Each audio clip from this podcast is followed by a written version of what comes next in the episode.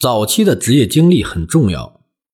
职业挑战就是我们作为新手，无法得知怎样做出不令我们感到遗憾，并且又相对完美的职业选择。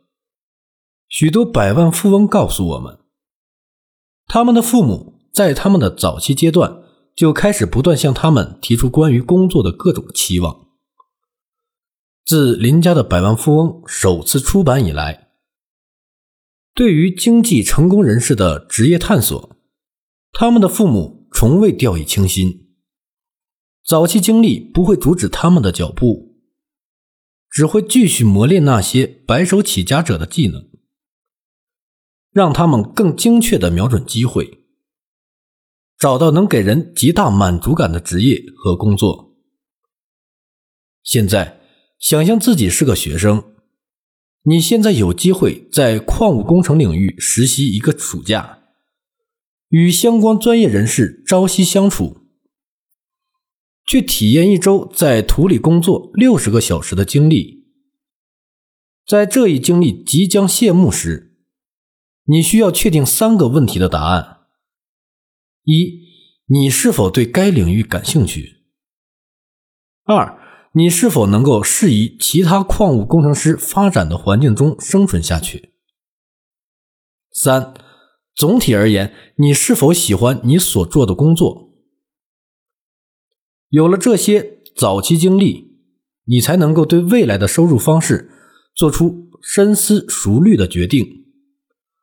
我们会在后面继续讨论这个早期经历以及他们对百万富翁们的影响。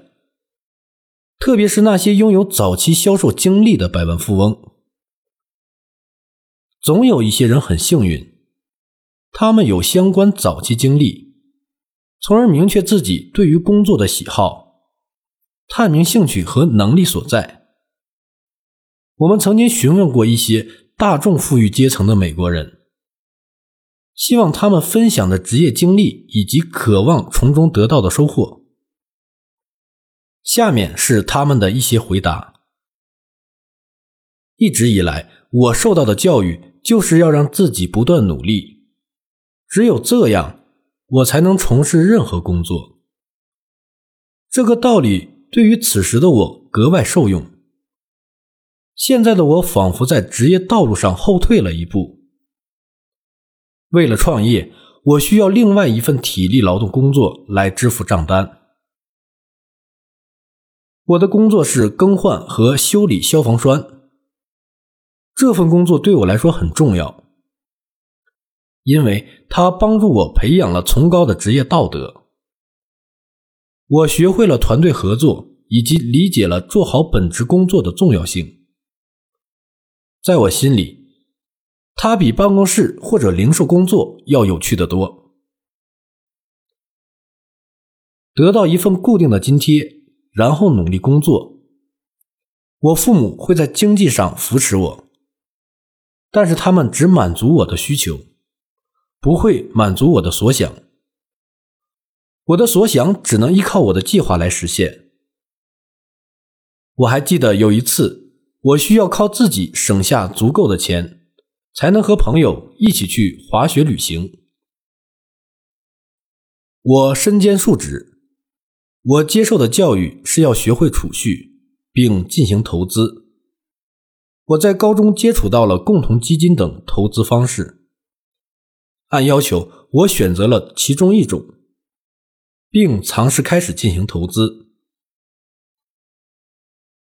早期，我父亲不允许我做兼职，这使得我在许多方面落后于我的伙伴，包括工作经验和财务项目等。我真希望那时候我能像他们一样拥有一份兼职。高中阶段的兼职报酬不多，我父母依然要求我承担大部分自己的开销。为了过日子，我不得不学会储蓄和预算。